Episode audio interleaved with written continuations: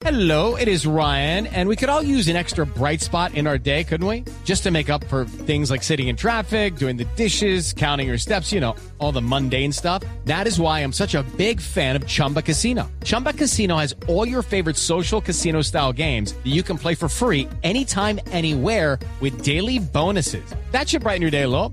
Actually, a lot. So sign up now at chumbacasino.com. That's chumbacasino.com. No purchase necessary. BGW. Void were prohibited by law. See terms and conditions. 18 plus. Parlamentario David Racero. Doctor Racero, buenos días. Muy buenos días, Néstor, a toda la mesa de trabajo y la audiencia. Muchas gracias por la llamada. Doctor Racero, quiero entender, quisiera que usted le explicara a los oyentes, usted pone una cantidad de nombramientos, casi 50 en este número de trinos. ¿Esto le parecen irregulares, le parecen ilegales? ¿Cuál es en concreto su denuncia?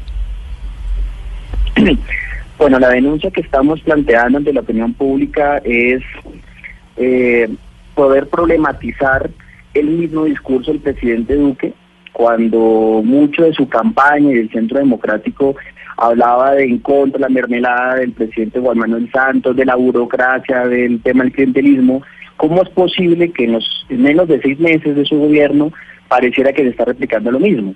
Evidentemente ustedes lo, lo, lo mencionaban ahorita, hay que ver cada caso en particular, pero el rastreo que hicimos sin ningún sesgo ideológico, sino empezamos a mirar tipos de contratación en altos cargos, en algunos contratistas, empezamos a mirar justamente cuál era el patrón. Y lo que hemos encontrado es que muchos de esos cargos, más allá que vengan del, de, del centro democrático, de la cuna del presidente, y es entendible, un gobernante quiere llegar a gobernar pues con su gente, con las personas que comparten su misma visión de país, de sociedad, pues eso es la lógica de la democracia, es el juego democrático. Pero lo que sí queremos plantear como duda, queremos que los entes investiguen y que la opinión pública conozca, es que muchas de esas contrataciones eh, eh, pueden cumplir o, o, o tienen dos tipos de características. La primera, muchas de las personas que han sido nombradas no pueden cumplir los requisitos para ese cargo y más bien han estado amañando sus hojas de vida Pero, pero eh, doctor, en algunos doctor, casos. doctor eh, Racero, para eso- es, oh, sí, es diferente que no cumpla los requisitos, que usted no lo dice en sus trinos, a que pertenezca a un partido político. Así, es completamente diferente. Porque una cosa es que no cumplan los perfiles o que cambien los perfiles o sus hojas de vida, como es el caso de la doctora Claudia Ortiz, que es conocido, como en menos de 20 días cambia la hoja de vida de la función pública, que es un documento juramentado, colocando experiencias que no tenía y después sí la, sí la, sí la, sí la coloca para poder aplicar el cargo al cual fue nombrada. Pero en otros casos es eh, eh, contrataciones, por ejemplo, que se hacen en momentos como en diciembre del año pasado, contratos de 13 días, ¿no?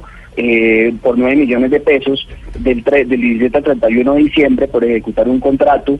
Uno dice que tanto un contrato de prestación de servicios se puede cumplir en 13 días de seguimiento a una política pública de convivencia. Esos son los que queremos llamar la atención. Pero, en pero, términos de ver, la- de la- doctor, de la- doctor Racero, le, hago una tema, pregunta. este dígame. tema ha sido motivo de una profunda controversia. Muchos de estos nombres han sido eh, tendencia en las últimas horas en las redes sociales. ¿Por qué a usted le parece que es malo un contrato eh, que le dan a una señora en el Centro Democrático y no le parece malo un contrato que recibió usted cuando Gustavo Petro era eh, alcalde de Bogotá, por ejemplo? ¿Cuál es el diferente termómetro? Es por lo que estoy diciendo ahorita, Néstor, y, y audiencia, es lo siguiente. Yo comprendo, y mire que mi discusión no ha sido si ha contratado a gente que venga del centro democrático. Es que eso no, yo no lo he planteado en esos términos, porque es comprensible que un gobernante eh, invite a gobernar, ya que lo acompaña a personas que estén cercanos a él. Digamos que eso no es lo, no es lo que hay que debatir, creería yo. Creo que eso sería muy superficial verlo en esos términos. La discusión que estoy planteando es la forma como se han hecho los contratos. ¿sí? Y lo que estoy diciendo, digamos, la discusión que he tenido con la señorita Natalia Bedoya, que es del, de la cuna del Centro Democrático, es candidata a la Cámara por el Valle del Cauca, el Centro Democrático, recibe un contrato el 17 de diciembre por 13 días de 9 millones de pesos para ejecutar un, una, un contrato, y lo estoy leyendo acá, eh, como contratista, fue firmado por el Ministerio del Interior eh, para hacerle seguimiento a la política Pero, pública pero a de eso me refiero, doctor 13 días. Racero. Natalia Entonces, Bedoya, dice, usted la critica. contrato qué tan loable es? Doctor Racero, usted critica a Natalia Bedoya porque le dieron efectivamente un contrato de algo menos de 9 millones de pesos. Y ella le responde en Twitter también poniendo un contrato suyo por casi 53 millones de pesos. ¿Por qué el de ella de 9 es malo y el suyo de 53 es bueno? Porque el de ella de 9 millones es de 13 días, Néstor, y el mío de 50 millones es de 11 meses. es la pequeña diferencia, ¿sí? Porque es que el mío es de una ejecución de un contrato de 11 meses, que es del año, ¿cierto? Para los, para los compromisos que tuve que asumir como contratista, y el de ella es de 13 días. Es que esa es la diferencia. Pero, los honorarios pero, normales, pero nos metemos, una- ella es profesional, pero, abogada doctor- especialista. ¿sí, Doctor señor? Racero, nos metemos, nos metemos en una tontería y es los contratos cortos son malos y los contratos largos le parece que son buenos. No, pero es que es el objeto del contrato. Mire, es un contrato que tiene nueve objetivos específicos, de los cuales, eh, si se quiere, le puedo leer. Asistir a reuniones, talleres, conversatorios, conferencias, foros y demás para asesorar al ministro, al viceministro. Eh, hacer seguimiento a la política pública de convivencia a nivel nacional, a nivel territorial en los departamentos del país. Eso se puede hacer en 13 días. Eh, hacer una, la revisión de la política marco, de las políticas de convivencia de- del país. Entonces uno dice, claro, es que en el papel aguanta todo, ¿no? Y No, uno dice, yo, no, es que yo, no, aparentemente eso yo- es legal. yo no conozco a la señora Natalia. Bedoya y no, y no tengo por qué defenderla. Creo que ella se está defendiendo sola en Twitter. Sí. Pero quiero saber este tema de los nombramientos. Usted pone, repito, 50 nombramientos. ¿Qué es lo irregular? Deme algún caso, algún caso que le parezca irregular, porque no lo encuentro. Fuera de que son, sí, muchos de ellos quemados del Centro Democrático. Irregular. Eso me parece irregular, Néstor. Insisto, la irregularidad se da también en el marco de cómo se da el contrato, en la fecha que se da, el objeto y la ejecución del contrato. Hoy estamos esperando cómo se ejecutó. Irregular es el contrato de la, de la doctora Claudia Piz. Irregular, ¿por qué lo digo? Lo digo porque en el marco de 20 días, que fue en diciembre, en 20 días la señora Claudia Ortiz modificó su hoja de vida en la función pública. Todos sabemos que la hoja de la función pública es un documento juramentado. Si la información que está ahí es bajo juramento y es una- un documento que por cuando uno firma la función pública final, eh, uno tiene que responder, colocar una en un momento diciendo que la que esa que la información ahí es veraz, juramentada y tal, y va, va el uno, tema de la ley. va, va ¿sí? uno, de acuerdo, el de Va. Claudia Ortiz. Ese ¿Cuál ese- otro le parece irregular? el de Claudia Ortiz. El de los otros regular y de regulares, eh, la irregularidad se da dependiendo del concepto cómo lo manejemos. Irregularidad a nivel legal o irregularidad a nivel político. Yo lo que estoy cuestionando, porque es que yo no puedo meter en el tema eh, jurídico legal, pero es que eso no es mi competencia. ¿Qué es una que irregularidad? discusión ¿Qué, qué llama usted, doctor Racero, una irregularidad política? Una irregularidad política es como en los cargos diplomáticos de embajadas y cónsules eh, se da una pareciera que se estuviese dando una contratación de premio a quienes apoyaron su campaña política, especialmente en la segunda vuelta. Yo escuchaba a alguno de los de la mesa diciendo que es muy normal que no todos los embajadores o consulados o cónsules sean de la carrera diplomática. En las demás, eh, digamos, a nivel internacional podemos hacer un tema comparativo y es una investigación y eso está, eso está en internet. Eh, como por ejemplo en países como Brasil, el 98% de los embajadores viene de la carrera diplomática de su país, o en Uruguay el 90%, hasta en Argentina el 88%. Aquí en Colombia apenas estamos llegando a un 14%. Y eso dice mucho lo que implica tomarse en serio la, la política exterior del país.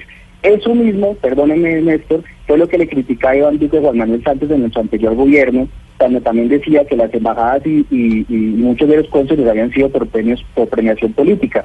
Y eso lo está repitiendo este mismo gobierno. Esa es la contradicción que estamos evaluando y que para mí sí es una regularidad política. Pero está co- contradiciendo mismo presidente en menos de sus seis meses. Representante, eh, gobierno. pero por ejemplo hay casos como el de Angelino Garzón, es decir, Angelino Garzón fue vicepresidente de la República, gústenos o no a muchos, pues es un es una dignidad que en cualquier país del mundo sería meritorio que tuviera una una mm, embajada y usted la pone como una de las irregularidades.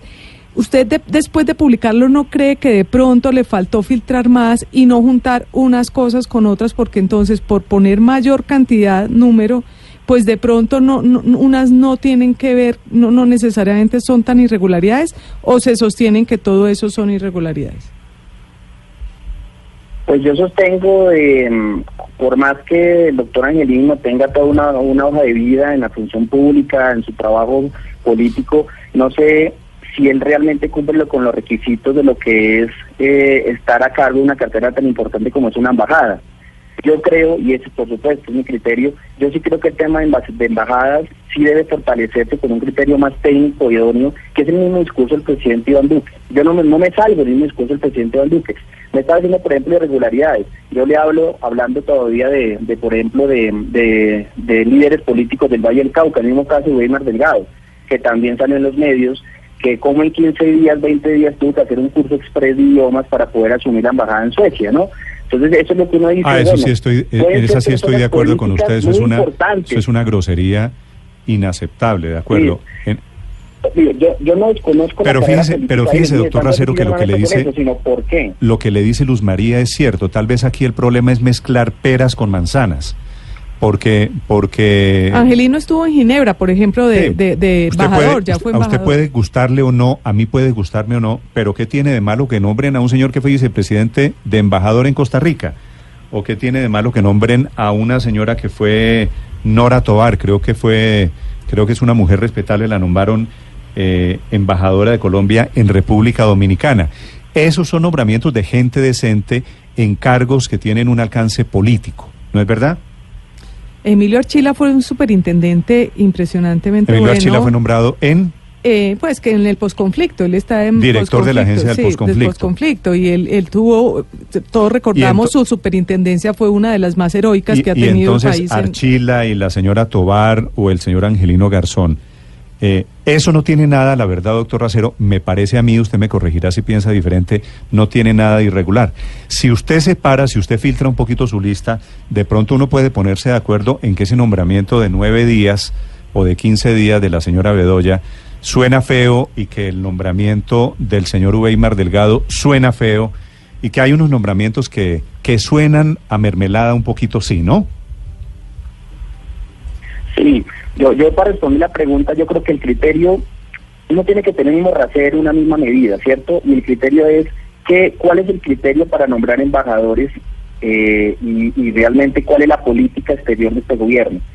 Y yo creo que ese es el criterio en el cual uno se tiene que parar para empezar a medir todos los casos.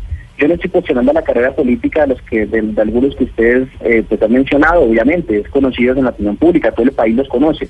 Pero la pregunta es, en serio, ¿cuál es la política exterior de este país? ¿Cuál es eh, el criterio que está tomando el presidente al momento de escoger esos cargos? ¿Por qué unos sí, por qué otros no? Porque si nos ponemos a mirar, si no tengo un criterio único, homogéneo, pues es que ahí empezamos los diferentes filtros. Y hacer estas investigaciones implica tener el mismo rasero. Por ejemplo, podemos hablar también de otros. La misma Ana Milena Gaviria, ¿no? que es la esposa de César Gaviria, eh, eh, que fue nombrada en Egipto. Pues uno también podrá preguntarse, bueno, ella, ella cumple un papel, cumple eh, lo- el perfil político, técnico, idóneo para asumir una cartera como esta. Pues es una Por mujer ejemplo. con dos Sí, profesiones, es ¿no? una Economista y también- arquitecta, ¿no? Sí, puede, no, es que puede ser muy inteligente, profesionalmente puede ser implacable, pero entonces cuál es la política aquí exterior que, que está manejando este país, La misma de los usted lo últimos mencionó. de 50 gobiernos. 200 años. Sí, la- la- sí, la ult- las de los últimos 200 Pero años. está bien, Es- pero está es bien hacer em- un llamado. A mí No, sí me pero parece que está bien. Está bien hacer un llamado a que se mejore. Está, está bien. Pues que no, se yo no mejore. estoy diciendo que no se deba mejorar, pero por supuesto ha sido la misma de todos los gobiernos desde la República, desde que Felipe, la pero no República. solo, doctor Racero, se lo pongo como una pregunta. Pero, no me- solo los gobiernos nacionales en el servicio diplomático, los gobiernos regionales, ¿con quién gobiernan? Sean de derecha o de izquierda. Usted trabajó con Petro y es senador y es parlamentario en la lista de Petro. ¿Con quién gobernó Petro? Pues con usted, le dio un contrato a usted cuando gobernaba. Y eso está bien. ¿Cuál es el problema de eso? No, yo vuelvo a insistir, Néstor, dos cosas. Ahí sí no es mezclar peras con manzanas. Lo primero, uno comprende, entiende, esa es la lógica de tener que gobernar con personas que hacen parte del mismo proceso político, la misma visión de país. Aquí lo que estamos cuestionando es la forma como se contratan. Pero sobre todo, y, y- y por favor que se me comprenda, es eh, si somos coherentes o no con el discurso que se ha aplicado. ¿Qué es lo que estoy viendo acá? A seis meses, a menos de cumplir seis meses de la, de la- del gobierno de Iván Duque, es que, del presidente Iván Duque, disculpe, es que eh, se ha estado haciendo contrataciones a diestra y siniestra sin ningún tipo de criterio. Nosotros todavía no sabemos cuál es el criterio anticorrupción de este, de este gobierno, eh, por más que lo digan palabras, por más que lo diga, diga que está comprometido, cuál es realmente el criterio para que no se le filtren tipos de contrataciones dudosas, perfiles dudosos, personas como algunas de las que ya hemos nombrado, como Delgado, como la señorita eh, Bedoya, con la niña Claudia Ortiz, donde diga, bueno, Claudia Ortiz la nombró él mismo, ¿no? Es que él mismo la nombró, o sea, es que no fue un contrato cualquiera, él mismo la nombró después de todo, toda la presión de la opinión pública. ¿Cuál es el criterio que estamos manejando aquí para el proceso de contratación? Él habla de austeridad, por ejemplo, y lo que se hace en esos tipos de contratos eh, hacía último minuto en diciembre para de, que no es de poco monto, no cualquier profesional especializado gana 9 millones de pesos en 13 días, digamos, eso no, no es tan normal. Algunos están más, otros no les parece tan normal. Esa es la diferencia que estoy planteando, porque si nos ponemos en la otra problema, pues obviamente ya nos desborda, ¿sí? Nos desborda quién es código, quién es código, claro, el presidente Iván Duque es el que el criterio lo tiene que tener político para saber a quiénes va a colocar en los altos cargos. Sí. Pero es justamente la discusión. Doctor Racer, usted que está tan convencido, como nos ha dicho, de las irregularidades que ha encontrado en algunos de esos contratos, ¿va a dejar esto en un tema público o va a correr traslado a algún organismo auditor o de investigación? Pues en, en dos lados, bueno, primero no hay que estigmatizar y termino, concluyo con esto, no hay que estigmatizar todas las contrataciones del Estado como si trabajar con el Estado fuese malo, ¿no? Por supuesto no hay que caer, caer en esos simplismos y en esa estigmatización. Pero segundo, la vicepresidenta Marta Lucía Ramírez, el lunes, cuando yo colocaba los tweets, ella mandó un mensaje que nos pareció muy pertinente, eh, invitando a las entidades, a la ciudadanía, justamente a que le ayuden a ella a blindar el proceso de contratación. Yo le escribí un mensaje, le dije que estoy, muy dispuesta como para pasar esa información. Tengo otros nombres más, pero no los he sacado porque porque creo que hay que darle la discusión justamente con los que hemos sacado hasta ahora y sí me gustaría poder hablar hasta con la misma vicepresidenta. Yo no tengo ningún interés aquí, yo soy de la oposición, yo no voy detrás de nada, sino obviamente cuidar y proteger el Estado y lo público. Y, y por supuesto que esto lo que vamos a mirar es la competencia eh, ilegal, si hay, si hay irregularidades ilegales, pues eso no lo puedo definir yo, por supuesto, y evidentemente sí lo vamos a pasar a Procuraduría. Doctor Racero, muchas gracias. No, a ustedes muchas gracias.